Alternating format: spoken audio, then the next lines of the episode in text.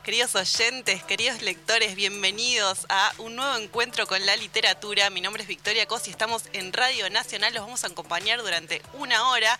Y hoy es un encuentro bastante especial, una noche diferente. Estamos acá con mi compañera Julia Zamora. Hola, Juli. Hola, Vicky. Sí, la verdad, estoy súper contenta porque hoy tenemos no uno, sino dos invitados. Dos invitados. Eh, ¿Cómo estamos? Vamos a presentarlos. Eh, tenemos al lado nuestro a Lorena Curruinca y a Nicolás Guglielmetti. ¿Cómo están? Bien, ¿cómo andan? ¿Cómo andan? Vamos a charlar un poco acerca de, eh, de- del festival que hubo hace un poquito, muy poquitos días, eh, que estuvimos participando, la verdad es que estuvo buenísimo.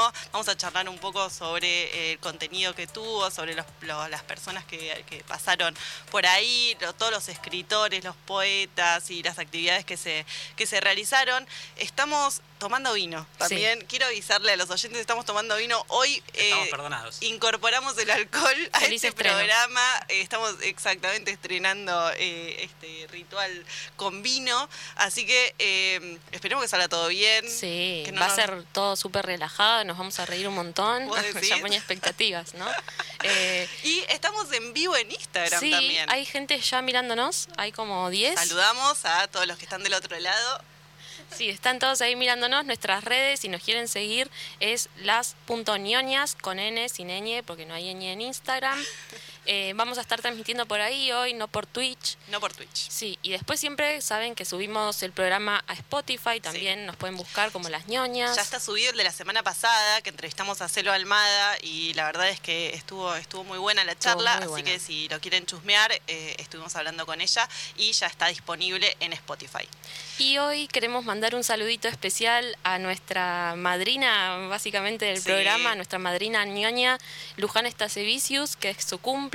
Sí, Eh, le mandamos un saludo sí. enorme a Luján, está muy lejos, ella Sí. vive en Estados Unidos. así Pero el que- año pasado estuvimos hablando con ella, ¿te acordás de Ocean Wong? Sí, estuvimos La hablando con ella, estuvo también en varios Zooms que hicimos eh, con los clubes de lectura.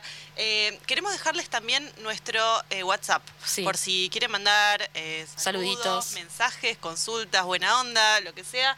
Es 291-510-0798. Repito, 291-510-0798. Ahí los vamos a estar leyendo. Así que nada, comuníquense con nosotros por ahí, por Instagram, por donde quieran. Eh, sus mensajes son bien recibidos. Claro, pueden mandar saludos a los invitados. Hoy, justo cuando compartimos uno de los flyers, un amigo que se llama Guido me dijo que conocía a Nico, pero que lo conoce del barrio y que no sabía que eras escritor. Que te dice Guido que te conoce. Pastega, te conoce hace Sí. como 20 años y yo dije, che, ¿no le querés mandar un saludo emotivo? Pero me dijo, Sí, es "No". vecino mío, vive Claro. a la vuelta. Claro, así que, y Bueno, no sabía tu. Ahora se está enterando. Sí. Ya vamos por el noveno libro, bueno, ya bien. Bueno, ya se enteró ahora, sí. Casi el Saludos, décimo, Guido. ¿no es cierto? Casi el décimo. ya Pisando el décimo, Ya, ya. Estamos, ya estamos llegando al décimo. Vamos a hablar de eso porque tenés una trayectoria muy amplia. Nah, no pasa la nada. tuya también. eh, no, queremos después que nos cuenten, nos cuenten eh, acerca de, de sus libros, de, de sus, de, de las cosas que sacaron. Estuvimos leyendo algo, así que ya más o menos conocemos su perfil como escritores. Nos encanta, por eso los, los queríamos traer. Eh, y bueno, nada, eso es más o menos la presentación de lo que va a ser hoy, ¿no es El cierto? programa, sí, Vamos súper especial. eso, hablar un poco de la, de la feria. eh, De la cultura de local. la cultura local. Trajimos música, como, Como siempre. siempre, sí. Trajimos música. Hoy es muy random. Hoy es más random que. No hay ni siquiera música temática hoy porque ni sabemos qué va a pasar en el programa, pero eso es lo más lindo de todo. No, hoy fue así como una elección. eh, Pero vieron que cuando subimos pintó. los flyers, no sé si se dieron cuenta, cuando subimos los flyers de Estaban los chicos, puse y pusimos música que era con el nombre de cada uno. Loreta le pusimos a la de Lore y Nicotina le pusimos al de Nico. La canción se llamaba así, todo temático. Ah, nicotina porque es Nico. Claro. Yo pensé que porque fumaba. También, También. se dio la casualidad. Exacto. Bueno, ¿viste? Cada Ustedes como asocia como exfumadoras lo están asociando. Exfumadoras. Ahí está. Exacto, en. Vos todavía no. Eh, estoy ahora recayendo, pero estuve bastante sin fumar. Bueno, bueno. O sea, ¿Vos, Lore, fumás? Volvé, volvé. Soy un fumador social. Ay, no, Lore es Fumador social. Claro, no. ¿Vos, Lore? No, No, porque tengo alergias también, entonces me prendes un saumerio y me matas. No, no, no, no, no prendemos saumerio, eh, no, no, y tampoco vamos a fumar acá, así que... eh, y vegetariana también, Sí. ¿o no? Yo Sí, soy sí, sí. vegetariana, vos sos vegetariana, después vamos a charlar un poco Todo sobre- de Sagitario. no, de Virgo. Bueno, nada, eso es un poco de lo que vamos a estar eh, charlando hoy. Quédense con nosotros. ¿Querés que eh, escuchemos un temita y ya volvemos y arrancamos con todo, con, con el material que tenemos preparado? Dale.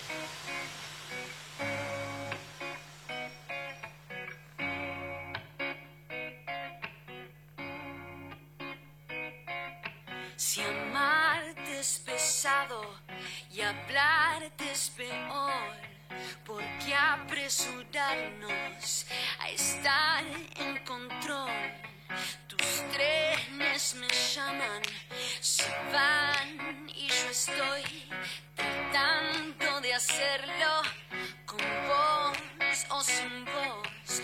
La mala costumbre de ser como sos nos hace acercarnos en oposición. Si quieres,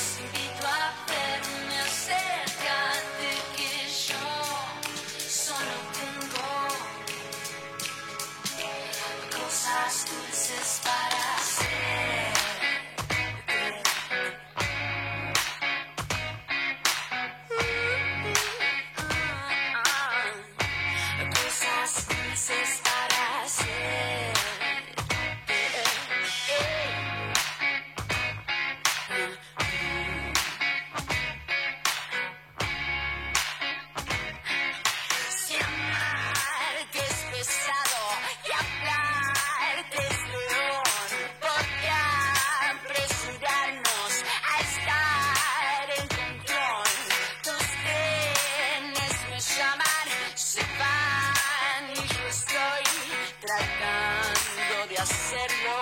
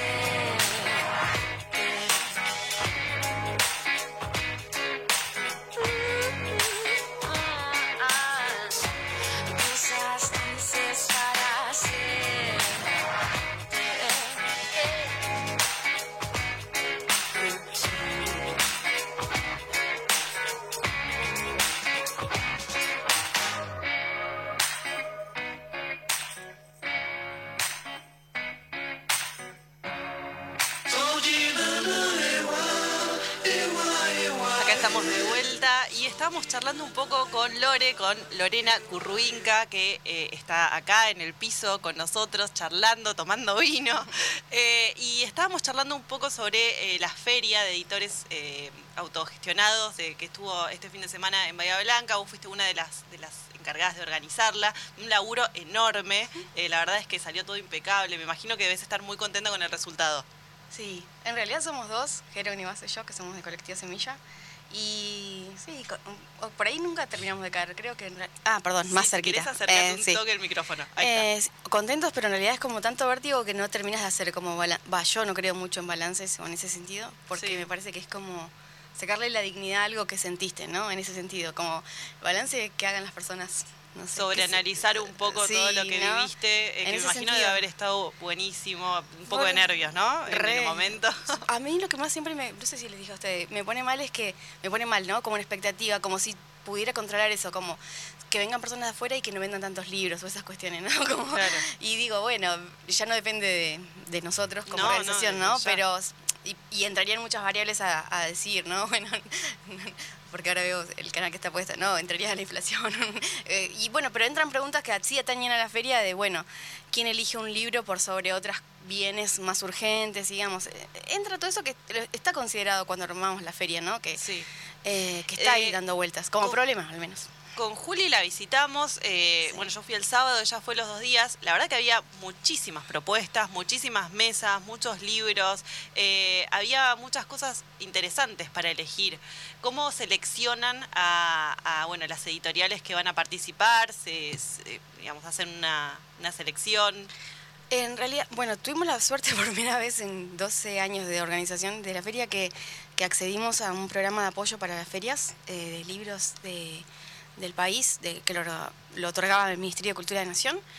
Y entonces eso nos posibilitó por ahí enviar a editoriales que nos gustaban, así como lectores, eh, y además de las locales que, digamos, pero el criterio principal es que sean pequeñas, autogestionadas, artesanales o independientes, esos términos que son un poco difíciles, pero al menos nosotros preferimos autogestionadas. Claro. Eh, Que no, no tienen por- tanto lugar en el circuito comercial más grande. Claro, y sobre todo porque es un modo de organización, ¿no? Que Claro. autogestionarse es como un- crear una posibilidad de que exista un libro que no tendría manera de existir si no fuese por ese modo que las personas piensan, ese objeto, ¿no? Que, que ese objeto, digo objeto que puede no ser material, puede ser lo que hace, no sé, Vale Mucio, que es digital, digamos. Claro. Como un concepto amplio de lo que significa libro, pero que- alguien que está planificando toda esa objetualidad, ¿no? Estuvo, eh, la- le estuvimos entrevistando el año pasado a Vale Mucio, la verdad que está buenísimo lo que Lo más, hace. Sí, Lo la más. editorial Matrerita. La editorial Matrelita. sí. Sí. de hecho estuvo exponiendo, ¿no? Estuvo mm, en Leyendo. una mesa de, de- sí, de poetas y sé que sacaron un libro nuevo que de Lore Valderrama también este, estos Sí, días, es que verdad. está para descarga libre. Es eso está buenísimo.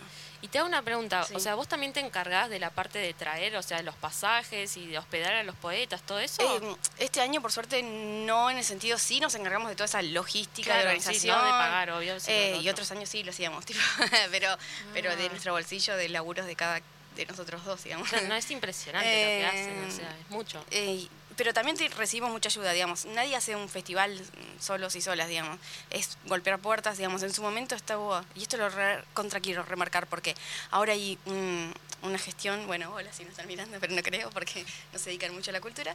El Instituto Cultural no apoya demasiado. Y antes, y otro, hubo otras eh, gestiones que sí lo hicieron, no sé, como la de Sergio Raimondi que fue impecable Claro. la que fue para, ¿no? para, para todas las personas que nos dedicábamos a hacer cosas, siempre había como un apoyo, ¿no? Desde ¿Qué es lo que corresponde? Desde el Estado, ¿no? O una ciudad que se planifica y se piensa culturalmente, y una ciudad como Bahía, que tiene tanta diversidad cultural y que necesidad de también, ¿no? De, Tantos escritores también, tiene una movida literaria muy interesante. Re. Eh, de hecho, me sorprendió la cantidad de gente que había, Sí. había mucha gente, estaba muy concurrido el espacio. Sí. Eh, y eso está buenísimo, to- sobre todo teniendo en cuenta también que estamos eh, aún en Sí. pandemia, ¿no? A veces nos olvidamos de eso, pero, pero bueno, seguimos en pandemia y la verdad es que hubo mucho público, mucha gente que se acercó, que compró libros, que yo vi mucha gente consultando, mirando. Para mí posta que es medio mágico, o sea, no, no tenemos mucha explicación de por qué sucede, digamos. Eh, siempre es miedo, no, no es que lo damos por seguro, ¿no? Claro. De hecho, dudamos mucho en hacer esta edición.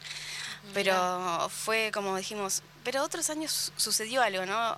Eh, algo del acontecimiento, del encuentro. Es sobre, siempre lo pensamos en la feria como una necesidad de conjunta de crear comunidad, sobre todo como una comunidad lectora, escritora, de editoras, de jerarquizada.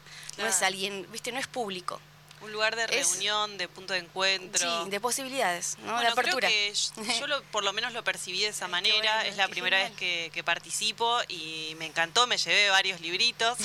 Juli también, ¿o no? Sí, me llevé Salieron en un video, en el video que hizo Amy Bianco. Bueno, ves esa cosa ¿Salimos? que sí, ¿Nosotras? Sí. están en re primer plano ese video. Ay, Nico está digas. fumando, está, eh, no. pero Nicotina. no, pero en serio, sí, re, ese, eh, digo, como que la feria habilita eso, que un montón, no es solo ¿no? una feria eh, comercial, sino que pasan cosas que exceden la planificación. Eso me parece que es el objetivo de cualquier persona que organice algo. Sí, a mí eh, algo que me gustó mucho es como ver todos todos disfrutando un montón. Sobre todo en las mesas de lectura. Sí. Era algo hermoso no solo ver al poeta o a la poeta leyendo su poesía, sino las caras de los que estaban al lado disfrutando, admirando.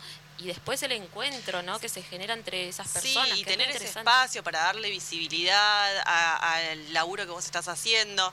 De eso te quería consultar a vos, Nico. Vos estabas desde Sí. el costado de expositor, digamos, estabas con tu mesa. Sí. Este es ¿Cómo el- fue tu experiencia desde ese lugar? Tengo varias experiencias en la FEA. Es mi evento favorito lejos de la ciudad porque yo a Lore la conozco hace un montón de años cuando empezó con la FEA y era uno de los eventos que más disfrutaba porque a mí me gustaba ir, por, lo- por la razón que están contando, eh, a charlar, a encontrarme con gente, a escuchar Claro. lecturas, a comprar libros, porque que en ese momento en Bahía Blanca, hace 10 años atrás, no era tan fácil el acceso a determinadas editoriales como por ahí ahora hay un poquitito más de llegada. Entonces era un evento que súper disfrutaba. Eh, y esta es la primera vez que me tocó estar con, con la editorial y feriando también, que me sumó, me sumó una responsabilidad, la- porque de estar... Y cansancio. el cansancio, pero lo disfruté el doble porque también eh, me gratificó mucho eh, la gente que se, arrima al, que se arrimaba al puesto, a hablar de los libros, a preguntar por la editorial, o lo que se genera entre los mismos feriantes, porque es totalmente diferente, tantos días, tantas horas de convivencia, uno como que se va haciendo, como que se va haciendo amigo, perdón, que se va haciendo amigo de las personas que están en los otros puestos, entonces se genera un contacto mucho más directo y me parece que eso es lo que tiene de, inexpli- de ine- inexplicable y de bueno la, la fea, que es un lugar de encuentro genuino. Sí, eh, de, de acercar también, eh, como vos decís, al lector con el editor, con el que hace el laburo, ¿no? De, Para más que en vea- este caso que son como eh, cuestiones más artesanales, Claro. más hechas eh, de, de manera personalizada eh, y bueno, nada. Se genera otro de vuelta que por ahí uno no tiene, de otra manera no tenés el acceso, porque una persona que va a una librería y compra un libro es totalmente diferente a que pueda hablar con el editor o con el escritor, o que pueda comprar el libro y a los 15 o 20 minutos escucharlo leyendo en vivo a la persona que tiene ahí el libro. Sí. Entonces me parece que la persona que, que- que va o asiste a la FEA se queda con esa experiencia que le completa también de alguna manera o le, le hace ingresar de otra manera al libro, porque digamos, capaz que la persona compró el libro ya escuchó la lectura y después se va a su casa a, a ver lo que, lo que escuchó en ese momento. Así que me parece que, que en ese sentido la, la FEA, bueno, cuando no, se dejó de hacer un par de años, realmente yo sentí un vacío muy grande, siempre se lo dije a Lore, eh, que era una de las cosas que me, me entristecía porque, nada, era... sí, Genuinamente yo sé con el, con, con el esfuerzo que lo hacen, de la manera que lo cranean, eh, las primeras ediciones, lo- lo- todo lo autogestivo, lo, lo, lo que se generaba, lo que vieron ustedes ahora en la edición 12, bueno, eso se fue generando desde, desde la edición 1, entonces, nada, es como que fuimos creciendo alrededor de la FEA también, nosotros como escritores y como gestores culturales, Claro, aprendiendo en todo el proceso. tal cual. Sí, es que en realidad ahora sí lo escuchaba Nico y digo, ah, viste, cuando decís, ah, pienso, pienso, pienso, es que en realidad se genera como una. Sí, también desmitificar acerca de la idea, ¿no? Que a veces por ahí algunas personas tienen de fetichizar a un autor o autora, ¿no? Entonces se da cuenta que un libro en realidad es un efecto de muchas cosas, de alguien que lo diseña, que alguien lo cose, que alguien lo comercializa, digamos. Y entonces para mí lo casi que lo más importante es que alguien diga, che, y yo eso lo podría hacer. Claro. Yo hay un libro que quiero leer y que quizás no lo encuentro, ¿no? Y voy a hacer un fanzine, estoy en contra del libro objeto, estoy en contra de eso, bueno, voy a aprender a programar. O sea, como lo que, que activa, ¿no? Es eso también. Sí. Y no sé, poner la editorial de, de Nico, que no solo estaba con la de Nico, sino que estaba con la del Festival de Narrativa. Digamos, como un montón de proyectos que tienen que ver no, no con personas en sí, sino como redes, ¿no? Y de discusiones, que no no es que la feria no tiene conflictos ni nada, sino que las personas están ahí eh, como un conjunto de, bueno, se pusieron a hacer cosas que en general no hacemos porque la pasamos laburando y vivimos en un sistema capitalista, lo que sea, ¿no? Vivimos más en serie. Y siempre, digo, esta feria y otras, la fea, ¿no? Digamos, eh, proponen un modo de gestión diferente, mejor o peor, lo que sea, pero es un modo de gestión diferente de organizarse frente a todas las series. Bueno, pero se, se notó, se notó todo ese laburo atrás, la verdad es que eh, salió súper prolijo. De hecho, cuando llegamos nosotros, yo la pasé a buscar a, a Juli por, por la casa y en el camino me dice, me dormí una siesta y soñé que llovía en la, eh, en la feria. Y se cancelaba por lluvia, soñé eso. Se cancelaba por lluvia. Entramos a la feria, eso era a las 7 de la tarde y empezaron a caer gotas. Amo así que, brujitas, me Juli, encanta. o- amo. eh, oráculo, acá Juli. tenemos... O que nos tire el pálpito para la quiniela. Claro. No, no, tremendo. Juli, ¿Tiene tiranos número de la un numerito.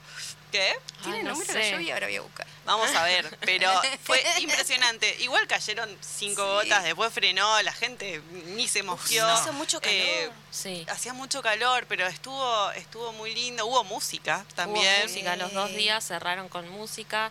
Hubo Afuera vino había al final. Nosotros nos quedamos hasta que nos echaron. unos sanguchitos, Nos echaron.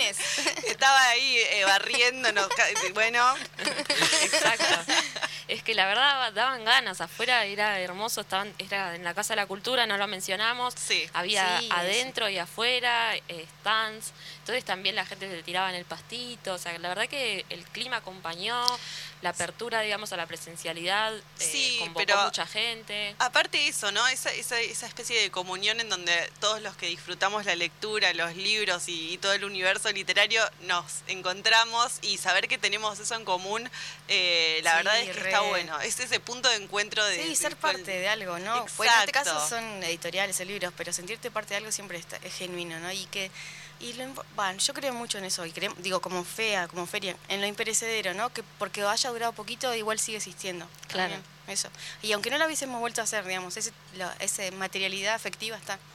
Bueno, la verdad nosotras nos encontramos con un montón de gente el día que fuimos juntas a la feria, generamos un montón de contactos y de- también, de- bueno, vengan a la Mm. radio. O sea, eso, Eso está eso re es muy bueno. importante, Sí. el espacio de encuentro. Después también yo veía mucho que las personas eran, che, ¿qué te estás llevando? A ver qué te compraste. Sí, sí, Después O con una- prestarte sí, libros, con una amiga Libros, fue claro. como, con una amiga hicimos eso, dijimos, bueno, a Ah, ver, eso ese me lo pasás. El criterio también, digamos, o sea, editoriales que nos regusten, pero bueno, que también que bueno, que consideren un rango de precios para personas para digamos, posible, ¿no? Sí, Eso claro. también, ¿no? Sí, que es había libros a mil pesos. Sí, o sea, menos también. ¿eh? Yo me llevé menos. libros de autores que no conocía, eh, está bueno porque te abre, ¿no? Te abre ventanas a lugares que capaz que, a ver, no sé, ge- generalmente es como, como recién decíamos, o sea, hay un circuito de libros que se ponen como de moda, entonces son esos los que consumimos, y acá Sí. tenemos la eh, posibilidad de ir por otros lados. Y eso Re. siempre, la verdad que está bueno, yo me, me llevé libros porque me los recomendaron personas que estaban ahí, eh, y ya te digo, de autores que no conocía, había algunos que sí, eh, muchos de, de títulos que ya los, los tenía, pero los que compré no, y eso me parece que está buenísimo. Aparte, había libros, ediciones muy lindas. ¿Puedo Sí. decir que ahí está Mauro Fernández? Sí, Soy sí, fan. está Mauro Fernández. Gran poeta, gran poeta. Lo, lo sigo en las redes.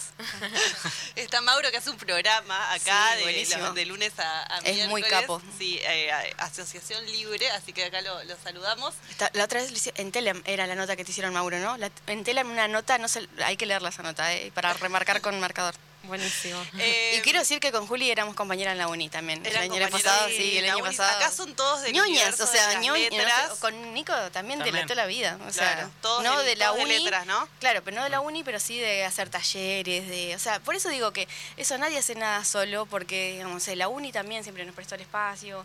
Eh, Emi Bianco que, que filmó eso para título en construcción que a mí me hizo llorar y yo soy más dura, ma- o sea, Ay, soy es re- hermoso lo que soy hizo. re emotiva, pero no lloro, ¿viste? Porque no sé, mi sangre mapuche, qué carajo.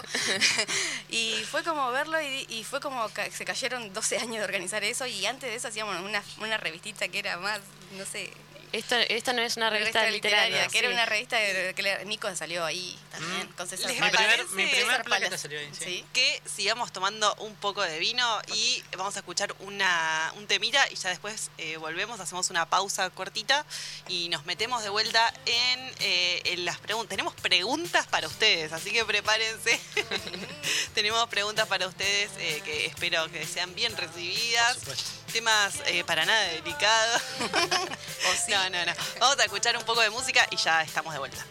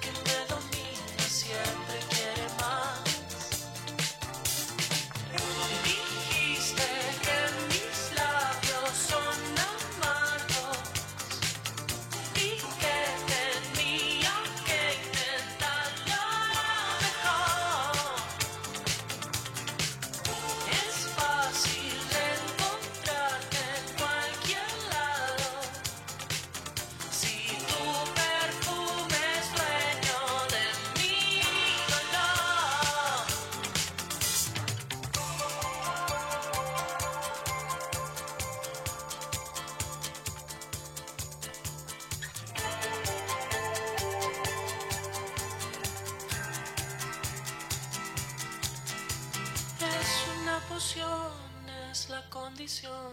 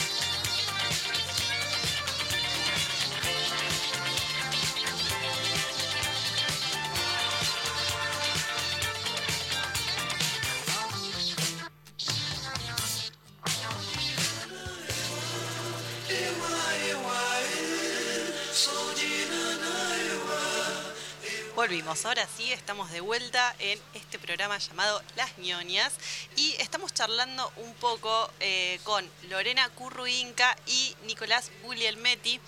Eh, se van, no queremos que se pongan nerviosos, pero vamos a leer su CV, vamos a leer su currículum. Vamos a presentarlos. Exacto, vamos a hacer la presentación como Ay. corresponde, eh, porque todavía no hemos contado su trayectoria, así que eh, acá va. ¿Querés arrancar vos, Juli? Sí. Lore es de Viedma, de Carmen es de Patagones. eso, porque Oh. en realidad yo lo pongo porque eso es lo que hice en mi DNI, pero yo soy de Patagones, digamos. Eso siempre lo hablo con el bajito Ah. Porque él también es del partido de Patagones, que es Villalonga en realidad.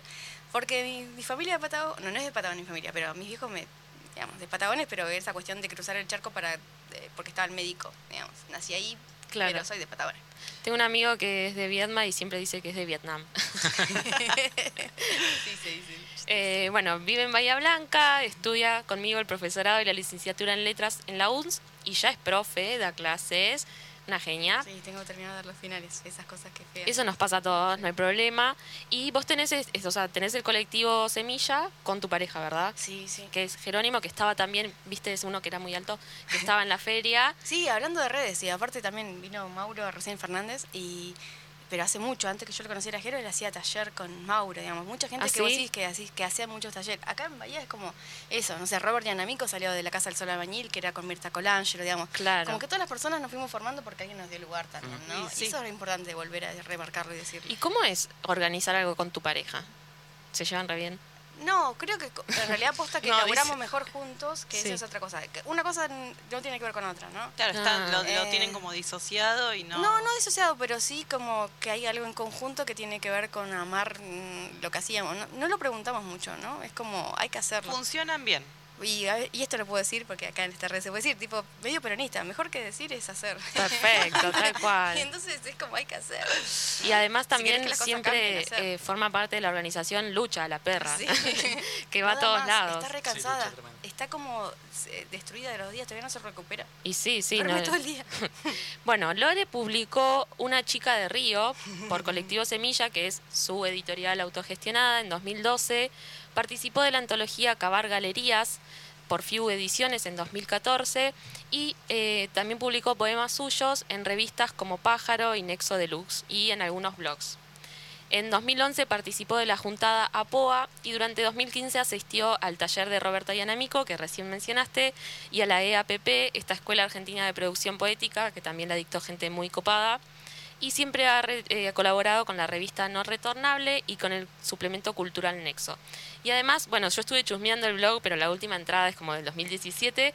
El blog, si pueden, si quieren entrar, está bueno porque también están las entradas de las ferias editoriales autogestionadas anteriores, como para, como para tener ahí un shock nostálgico. El blog es Esto no es una revista literaria y está muy, muy bueno. Mira, está como en, en sintonía con nuestro vino, que también es de Magritte. Claro, que dice, parece Esto no es lo que hermoso la parece. etiqueta, no la ven, pero son como Sí, sí, es muy rico. mordidas. todo conectado. Sí. Y rico, es verdad. Eh, bueno, sigo.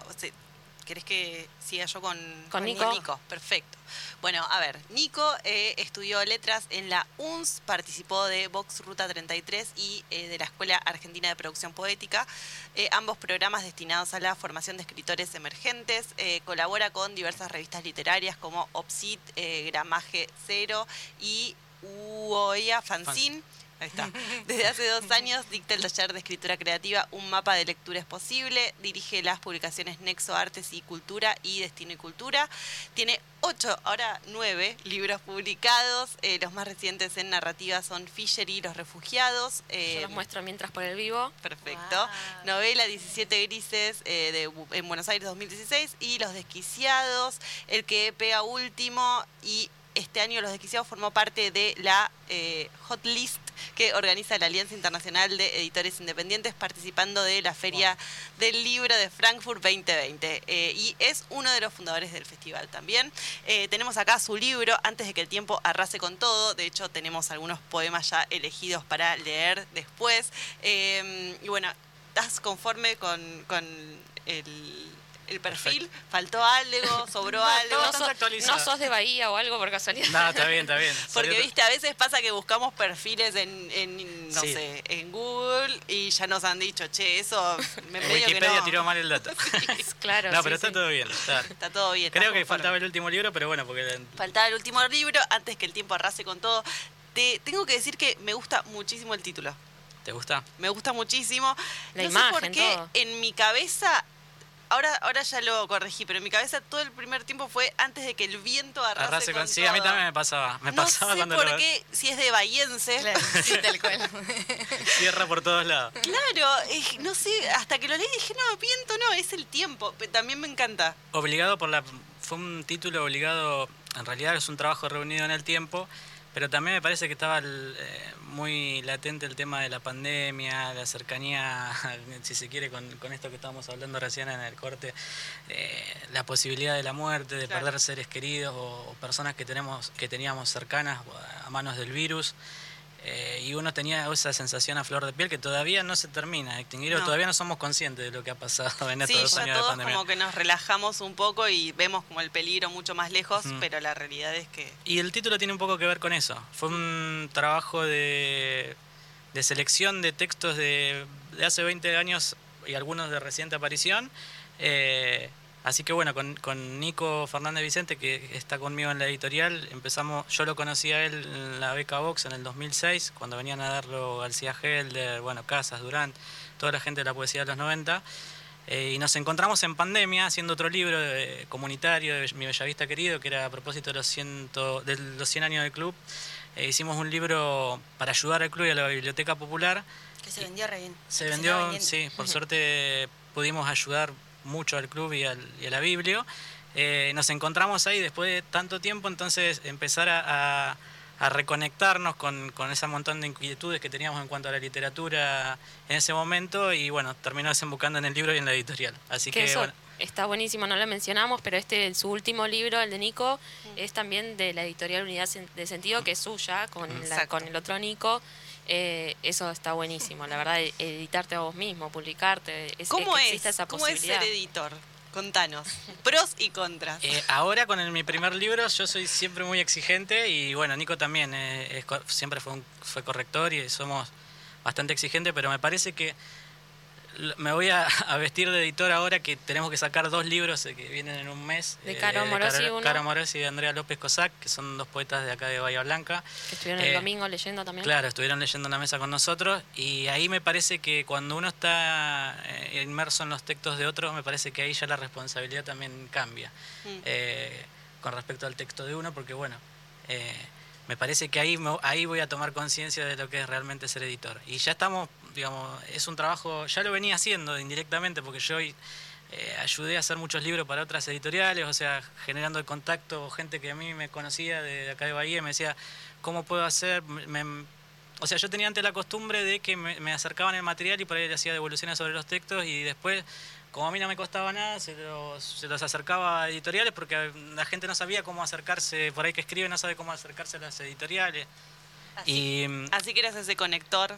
De, de esa manera estuve haciendo... y la- Claro, estuve haciendo ese trabajo de edición. Después también muchas veces con los talleres hice trabajo de, de edición de los textos. De, Claro, de revisión y de corrección. revisión, corrección y- Pulir un poco. Sí, de terminar los libros para que Claro. la otra persona después los presente.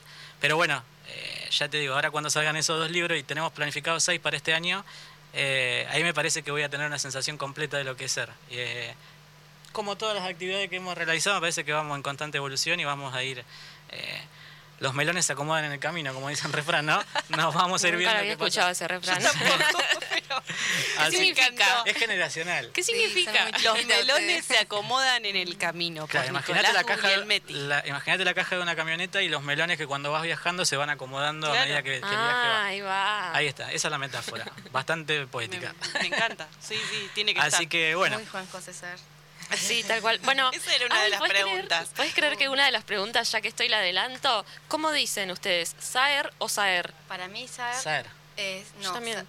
Te voy a pelear. Eh, Bueno, pero es yo de- digo- Viste, ya los es que dicen- Yo digo todos polémico. los Ya es apellidos polémico. fáciles. No, no, pero te voy a pelear, pero para mí es mi autopercepción. Los que dicen Saer son personas medio snobs, no Nico. Yo sé Ay, que no. yo digo Saer. menos mal que me conoce. Y digo que Se Saer es más pueblo. Juli, Juli dice saber acá. Me parece que vamos a tener Saer que renombrar de- el, programa, en vez de las ñañas, las snobs. Las snobs. Bueno, digamos que She's snob. el, tema que con el que habríamos este, la temporada pasada era justamente nos hacíamos cargo, digamos, de Sí, nuestros novios. Sí, todos somos un poco Y otra, son otra polémica. ¿Dicen Gogol o Gogol? Gogol. ¿Por qué? No, no. Yo digo Gogol también. La Yo digo grieta. Gogol. Para mí la grieta es como las personas pronuncian Lacan. ¿no? ¿Por También. qué? Porque es. en Es realidad- Lacan. Lacan. Yo digo Lacan. No sé. ¿Qué- O y como, está, como hay gente que lo- dicen Bartes también. Yo digo Bartes, como suena. Yo también, pero hay gente que dice Yo Bartés. también digo Bartes. O Bart. ¿no? Bartes. Es- O sea, claro, Yo no sé bueno. francés. Allá Bueno, Mauro dice. No, ¿cómo francés. dice? Bartés. Bartés, ¿no ves? Claro. Bartés. Pero Lacan siempre una profesora me retaba. ¿Cómo de- es? ¿Cómo es? Porque era psicoanalista, entonces. Eh, ¿Pero cómo es? eh, La- lo- loco, no sé. Ah. Bueno, el año pasado nos dimos cuenta de que Houellebecq era Houellebecq. Huelbeck, sí. Houellebecq. Huelbeck. Huelbeck. Claro, le yo decíamos estuve diciendo. Huelebeck, Jolebeck, así a lo mucho Sí, yo tiempo. estudio perdón, alemán es y es como. re- y me va horrible bastante. Si me escucha la profe, que me apruebe.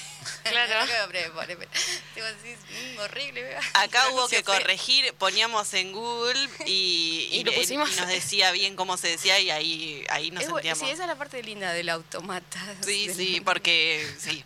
Nuestro mayor eh, problema fue con Huelbeck, Para mí es justamente. peor con. Nosotros tenemos un libro que editamos de Marcelo Díaz de Córdoba que se llama. Eh, ay, ahora no me voy a acordar el nombre completo, pero que dice Wittgenstein. ¿Y viste cuando tenés que aprender a decir Ah, Wittgenstein? Wittgenstein. Sí, que, que en realidad sí. es Wittgenstein. Heidegger, Sí, Heidegger, claro, sí, No, no, no, no. difícil, ¿no? Muy difícil. el amigo. Eh, bueno, eso es uno de los, de los territorios que queremos eh, abarcar. Autores preferidos, eh, ¿tienen algún clásico pendiente que todavía no leyeron? Por ejemplo, yo tengo, o sea, si quieren, como respondemos Dale, nosotros también algunas cosas Juli para que se el hielo. Yo tengo Ulises de Joyce ahí pendiente Ay, hace yo 1500 también. Yo años. tampoco leí pedacitos. O en busca del tiempo perdido tampoco. Tampoco, ocho tomos son. es Don. Quijote, Don Quijote sí, pero porque lo, lo- lo leemos en española, sí. Claro. Por esas cuestiones. Creo que vimos, claro. Nico. Lo que pasa es que en los clásicos por ahí nosotros lo vimos eh, obligados por Claro, la universidad. están buenísimos, ¿eh? yo no, Eh, yo estudié está comunicación y no, clásico no. de Calvino, que porque él era los clásicos, que está buenísimo, hay que leer, todas las personas deberían leer ese texto. ¿De Ítalo Claro. Calvino? Sí, es está re bueno.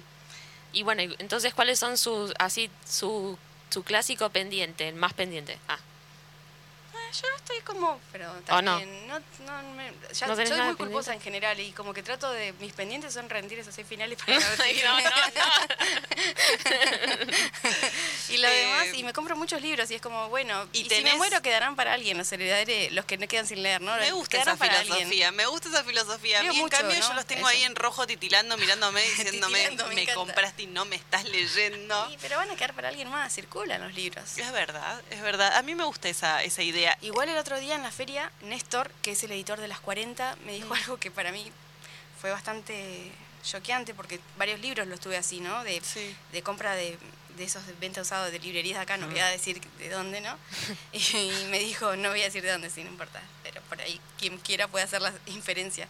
Y que habían eh, librerías de personas desaparecidas, ¿no? O sea, colecciones de personas desaparecidas, Claro. fue como, yo digo, claro, ¿cómo, Claro. cómo por ahí un libro tan incunable estaba ahí. Y yo Mm. lo compré y me agarró la reculpa, pero dije, bueno, pero adquirió otra vitalidad ese libro también, ¿no? Claro. Pero ¿Vos, Nico, tenés bastante. algún clásico pendiente? Particularmente lo que me pasó es que, como les dije, eh, con el tema de la universidad leí por obligación muchos textos clásicos. Entonces, después cuando empecé a escribir, eh, entendí o me pareció que era lo más cómodo para resolver como escritor, empezar a armar mi mapa de lectura con contemporáneos. Entonces, Claro.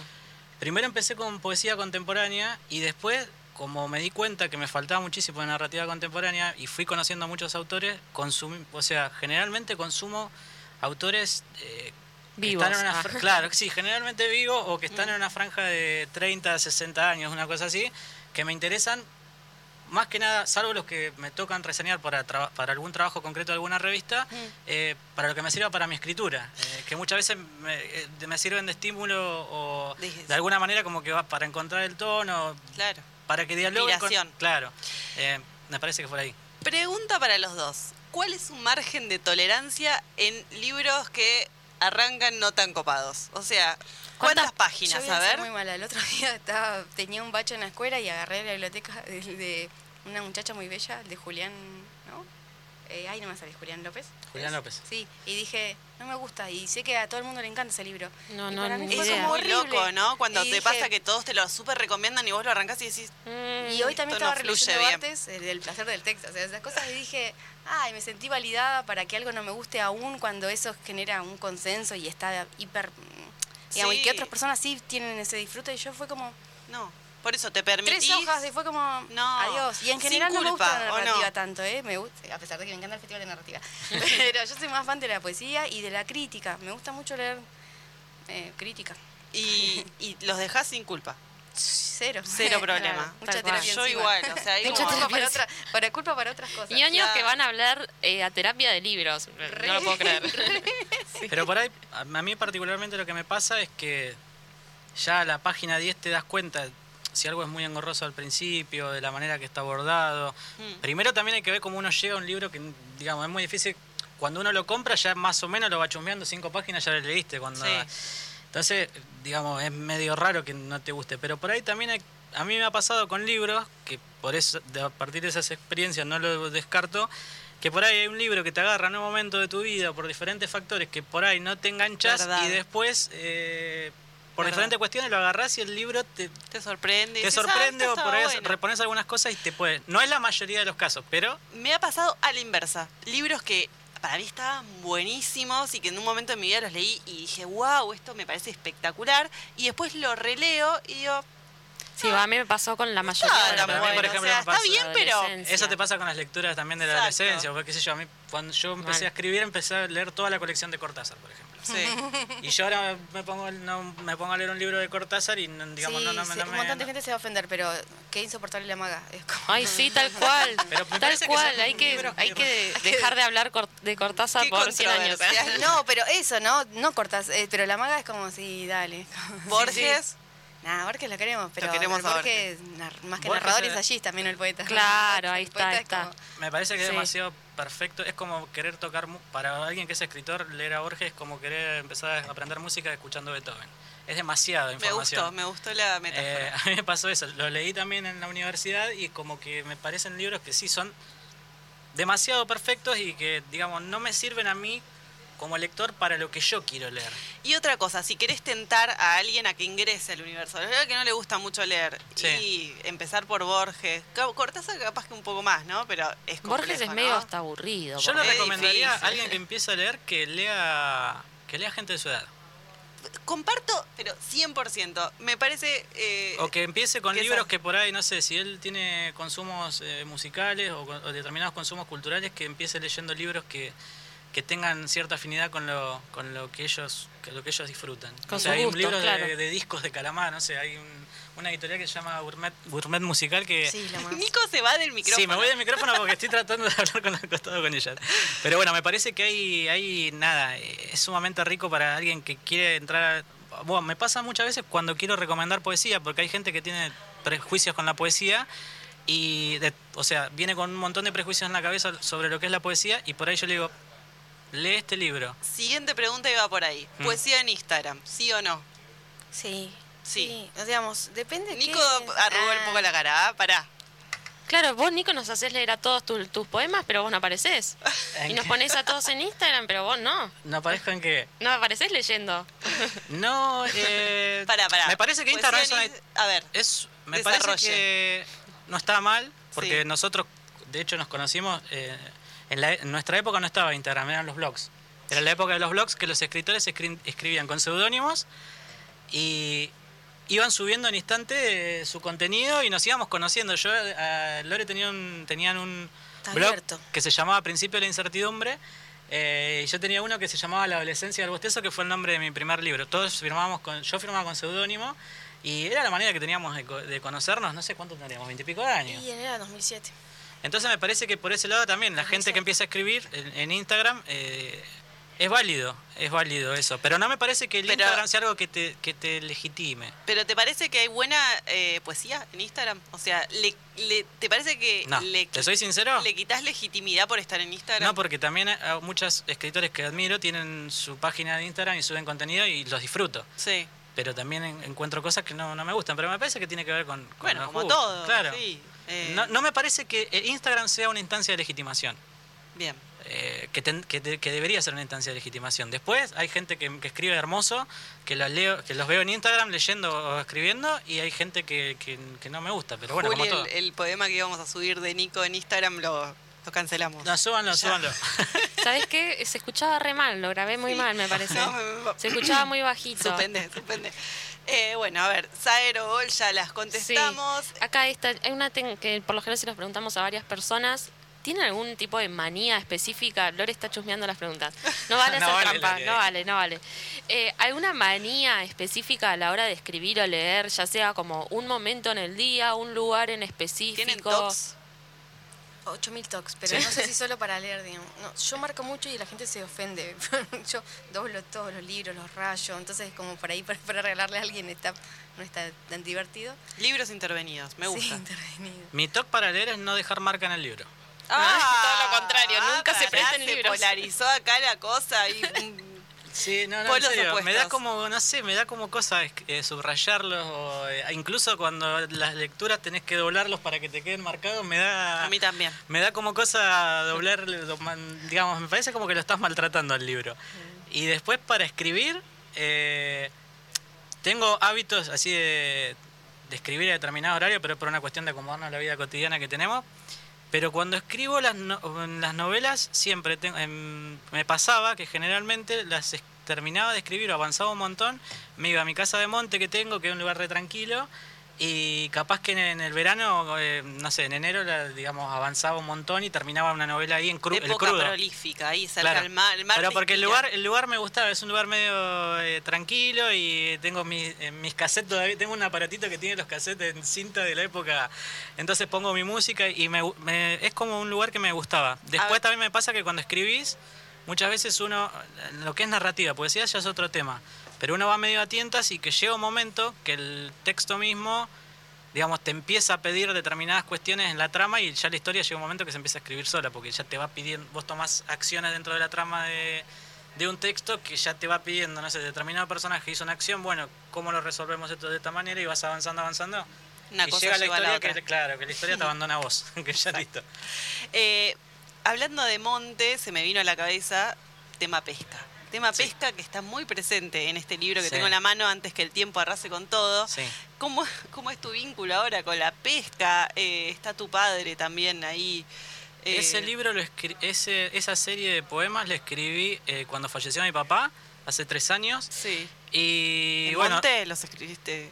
Los escribí acá en Bahía, pero En en, Bahía. realidad eh, lo escribí por una razón. Eh, me di cuenta, haciendo en retrospectiva o, o reviendo la historia personal que yo tenía con mi padre, es que uno de los vínculos más fuertes que tuvimos fue en la infancia o cuan- a través de cuando íbamos a viajar a pescar, eh, esas travesías que hacíamos eh, y de la manera que él me transmitió esa experiencia que le había transmitido su padre eh, en una cuestión que es, nada, si se quiere, de- no de la vida cotidiana, pero bueno, de la vida normal de cualquiera de las personas.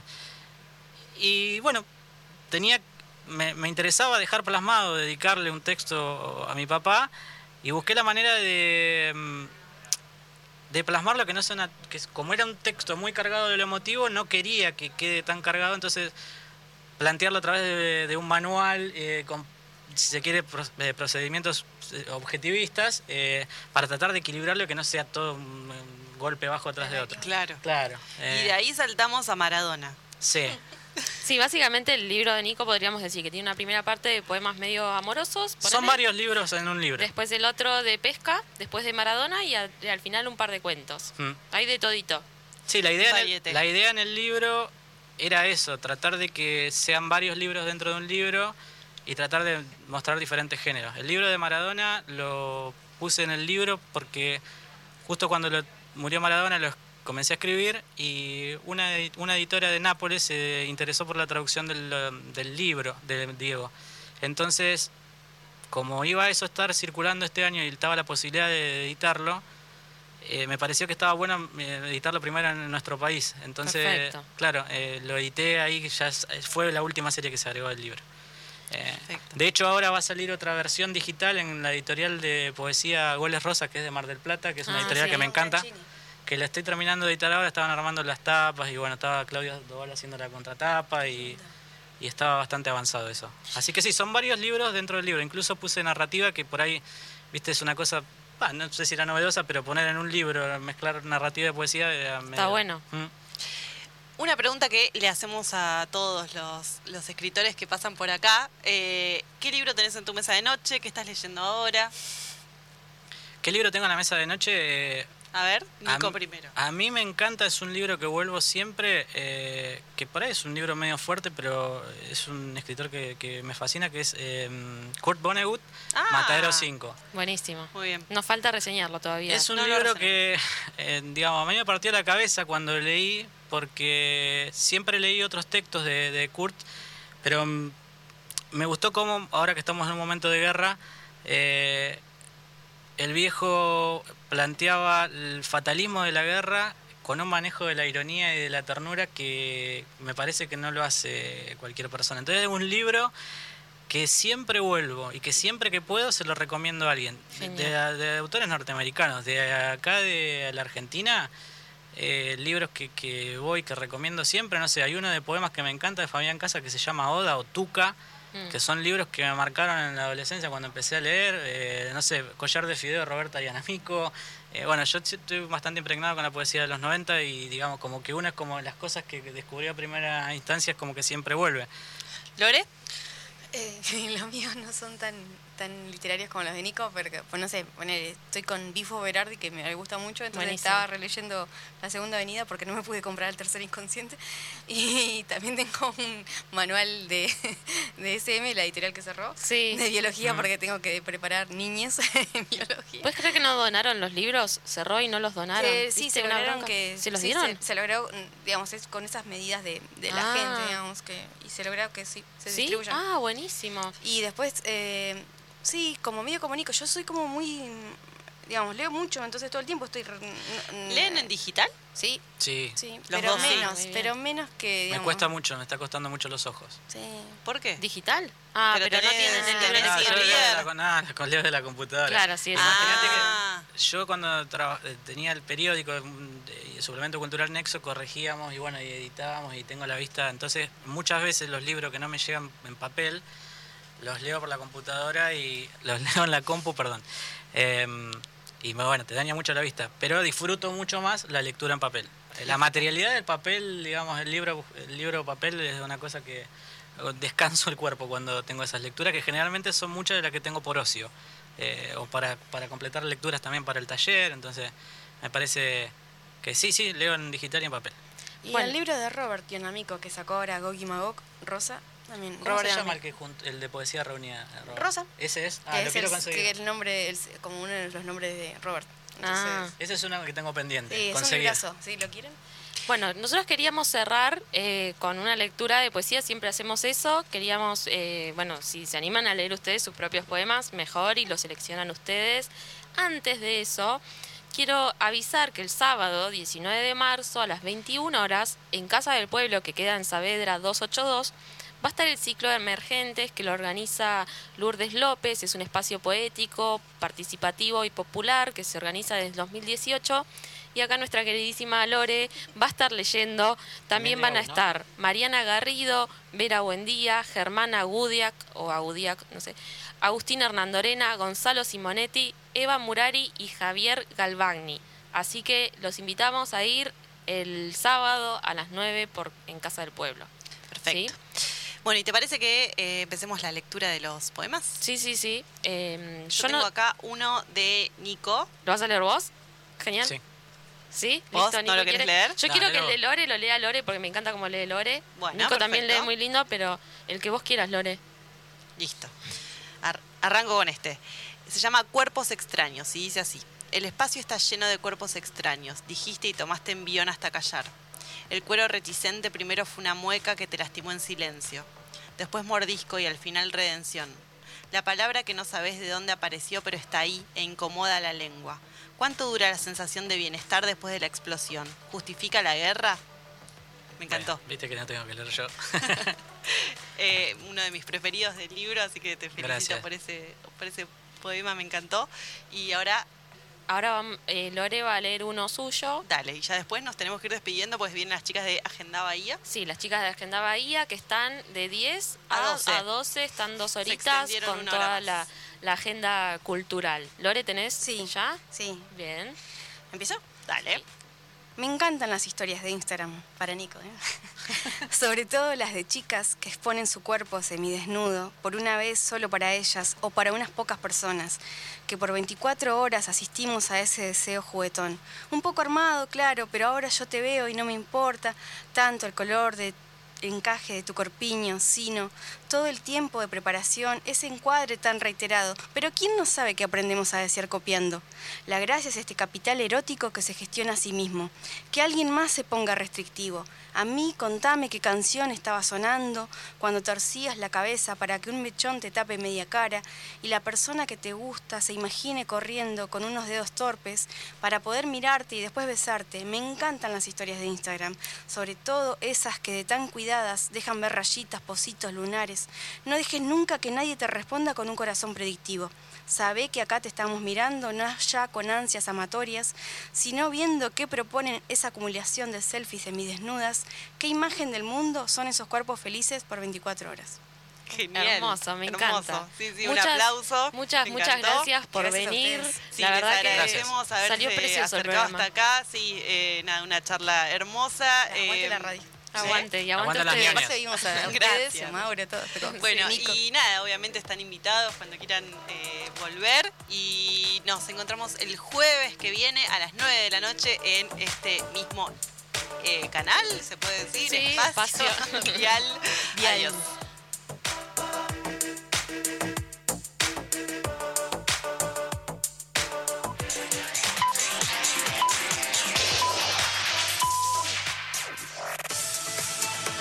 Noticias. El país en una sola radio. Lo dicho, horas 22 en todo el país.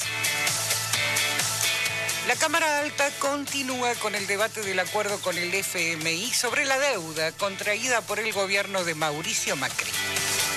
La Cámara de Senadores, en el marco de una sesión especial, sigue debatiendo el programa de facilidades extendidas que suscribió el Gobierno Nacional con el Fondo Monetario correspondiente al acuerdo stand-by suscripto en 2018. Al momento de su intervención, el presidente del bloque de Juntos por el Cambio, Alfredo Cornejos, cuestionó este acuerdo.